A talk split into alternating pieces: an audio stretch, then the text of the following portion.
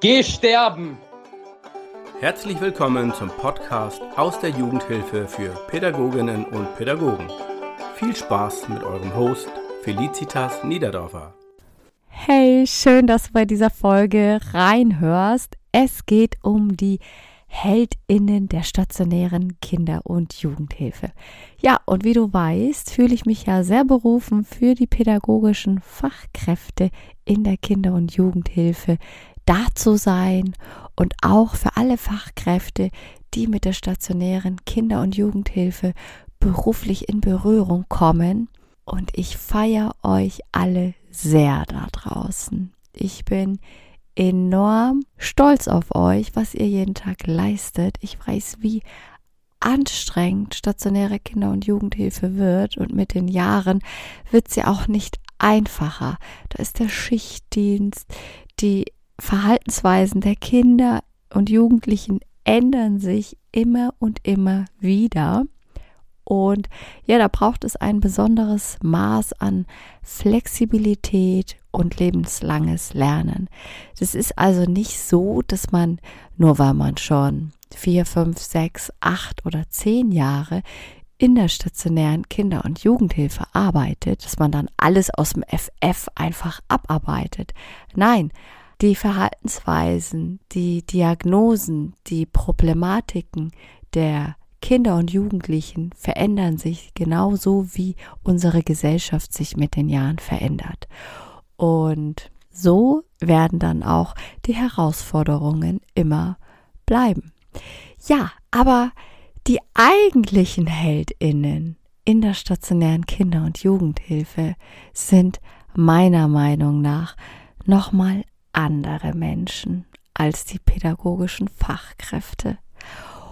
Und es tut mir leid, wenn ich dich jetzt da ein bisschen kränke oder enttäusche. Das ist gar keine Absicht. Ich erkläre dir was zu meiner Meinung. Die eigentlichen Heldinnen des pädagogischen Alltags sind eure Hauswirtschaftskräfte und eure Hausmeisterinnen.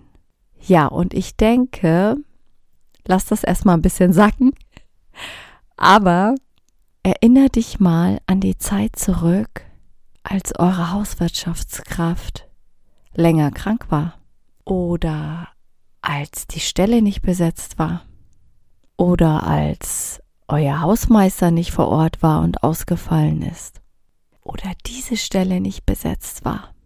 Ja, eine Wohngruppe erlebt große Not, wenn das Essen nicht so gemacht wird wie oder gemacht werden kann, nicht so geleistet und umgesetzt werden kann wie von einer Hauswirtschaftskraft und auch die Reinigung der Wohnräume nicht so übernommen werden kann.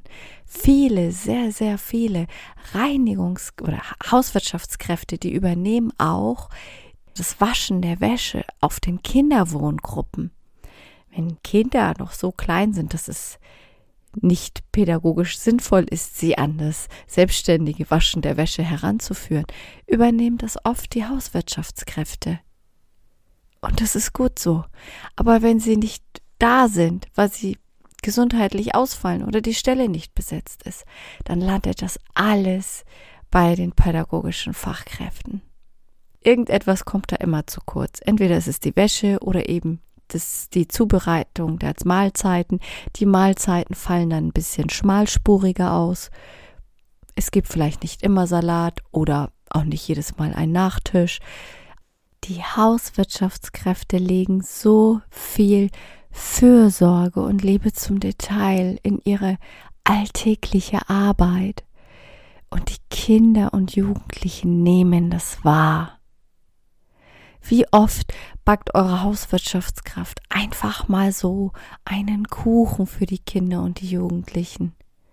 Wie oft stellt sie Blumen auf den Tisch, frische Blumen oder pflanzt Kräuter an, die sie dann erntet und für die Zubereitung der Mahlzeiten nutzt. Ja, und euer Hausmeister, eure Hausmeisterin, oder Arbeitserzieher. Ist, ich finde es so toll. Manche Träger, die achten auch darauf, dass die Stelle des, ich glaube, es heißt ja so in ganz modernem Deutsch, Denglisch, Facility Manager sind es, glaube ich. Also die Stelle des Facility Managers, dass die besetzt wird mit einem einer Arbeitserzieherin. Das finde ich so super. Kommt dann jemand, der Ahnung hat vom Handwerk und auch Dinge reparieren kann und bezieht dann Kinder und Jugendliche damit ein. Da bin ich ein großer Fan von. So, und jetzt stell dir mal vor, diese Stelle ist nicht besetzt, also es gibt die Person nicht. Es gibt da niemanden, den du anschreiben oder anrufen kannst, um ihn oder sie zu bitten, um bei euch das Sofa zu reparieren. Ja? Oder eine Latte im Lattenrost wieder neu anzubringen. Du solltest dir jetzt Dinge vorstellen, die du auch selber handwerklich nicht machen kannst. Ich weiß nicht, wie gut deine handwerklichen Fertigkeiten sind. Es fiel mir gerade auf bei dem Beispiel des Lattenrosts. So eine Latte draufschlagen mit bisschen Hammer und Nagel können wahrscheinlich die meisten PädagogInnen noch hinkriegen. Aber stell dir Dinge vor, die du selber auch nicht reparieren kannst. Und dann kannst du aber auch niemanden Bescheid geben. Ja, und dann seid ihr ganz schön aufgeschmissen bei euch in der Wohngruppe.